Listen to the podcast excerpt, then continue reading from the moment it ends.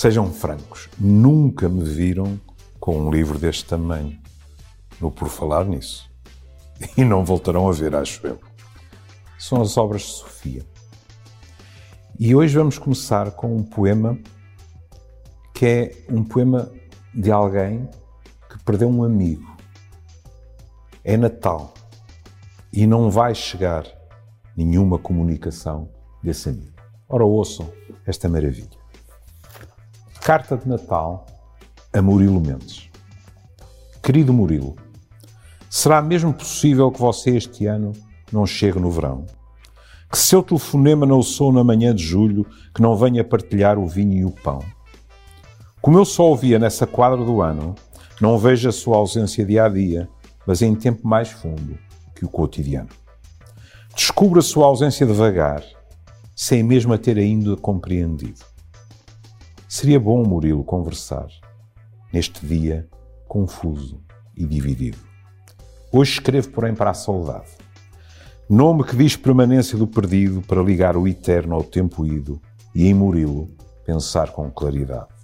E o poema vai em vez desse postal em que eu nesta quadra respondia, escrito mesmo na margem do jornal, na baixa, entre as compras do Natal, para ligar o eterno e este dia.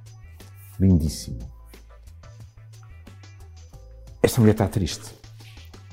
O que acontece é que é uma mulher triste com enorme talento.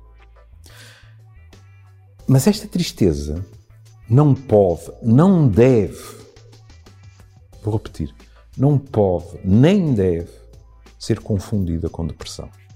Esta mulher está triste, está a funcionar, no dia seguinte continuará a sentir a falta do amigo, continuará a funcionar, terá momentos de alegria, momentos nem uma, nem uma coisa nem outra. Esta mulher está triste, no mesmo registro, se quiserem, que Olhem, nas transmissões televisivas de futebol, uma equipa marca um golo e há crianças eufóricas, não estou a dizer que os adultos não estejam, mas as crianças são sempre as crianças.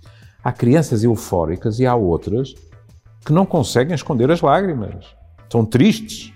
Algum de nós duvida que no dia seguinte elas possam estar alegremente a cirandar por um recreio de uma escola secundária. Porquê é que vos estou a falar nisto? Se tropeçarem, ou se procurarem, eh, as entrevistas ou os artigos do professor Coimbra de Matos, não percam. Ele, ele fala disto como ninguém em Portugal, provavelmente. Porque ele refere-se àquilo que se pode apelidar de medicalização da tristeza normal.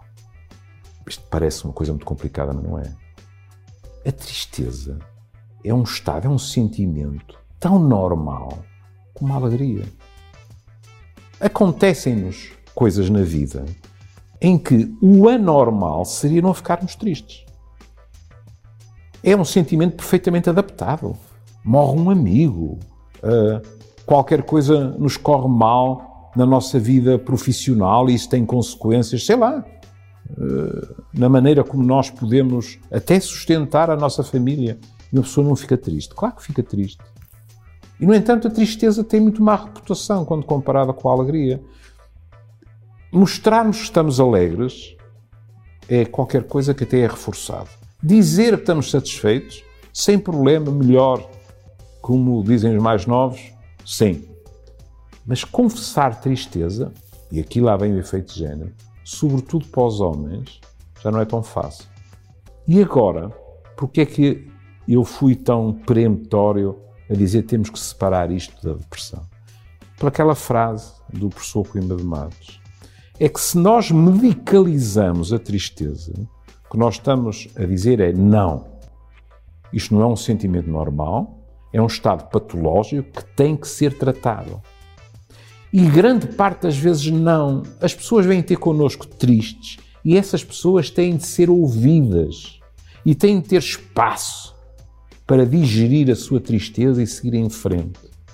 É um erro técnico medicar estas pessoas. E é por isso que o professor Coimbra de Matos sublinha essa questão. Agora, por outro lado, temos que nos lembrar que a Organização Mundial de Saúde nos diz que a depressão será uma das, tristemente, estrelas em termos de patologias do século XXI. A depressão tem. As depressões, não todas iguais, têm vindo a subir de frequência. E, portanto, o seu diagnóstico precoce, para um tratamento também precoce, que é mais rapidamente eficaz, que pode poupar desde tempo a dinheiro às pessoas e muito sofrimento, é importante que seja feito. Tem que haver condições para isso. As pessoas têm que apresentar as suas queixas. E aqui, mais uma vez, os homens têm tendência a considerar que estão a dar provas de fraqueza. Mas não é só isso. Nós continuamos a ter psicólogos a menos no Serviço Nacional de Saúde. Nós continuamos a não ter a formação que deveríamos ter nos nossos colegas responsáveis pelos cuidados de saúde primários. Como compreendem, estes não são temas que casem bem com a pressa. Vamos continuar no próximo episódio. Até lá, fiquem bem.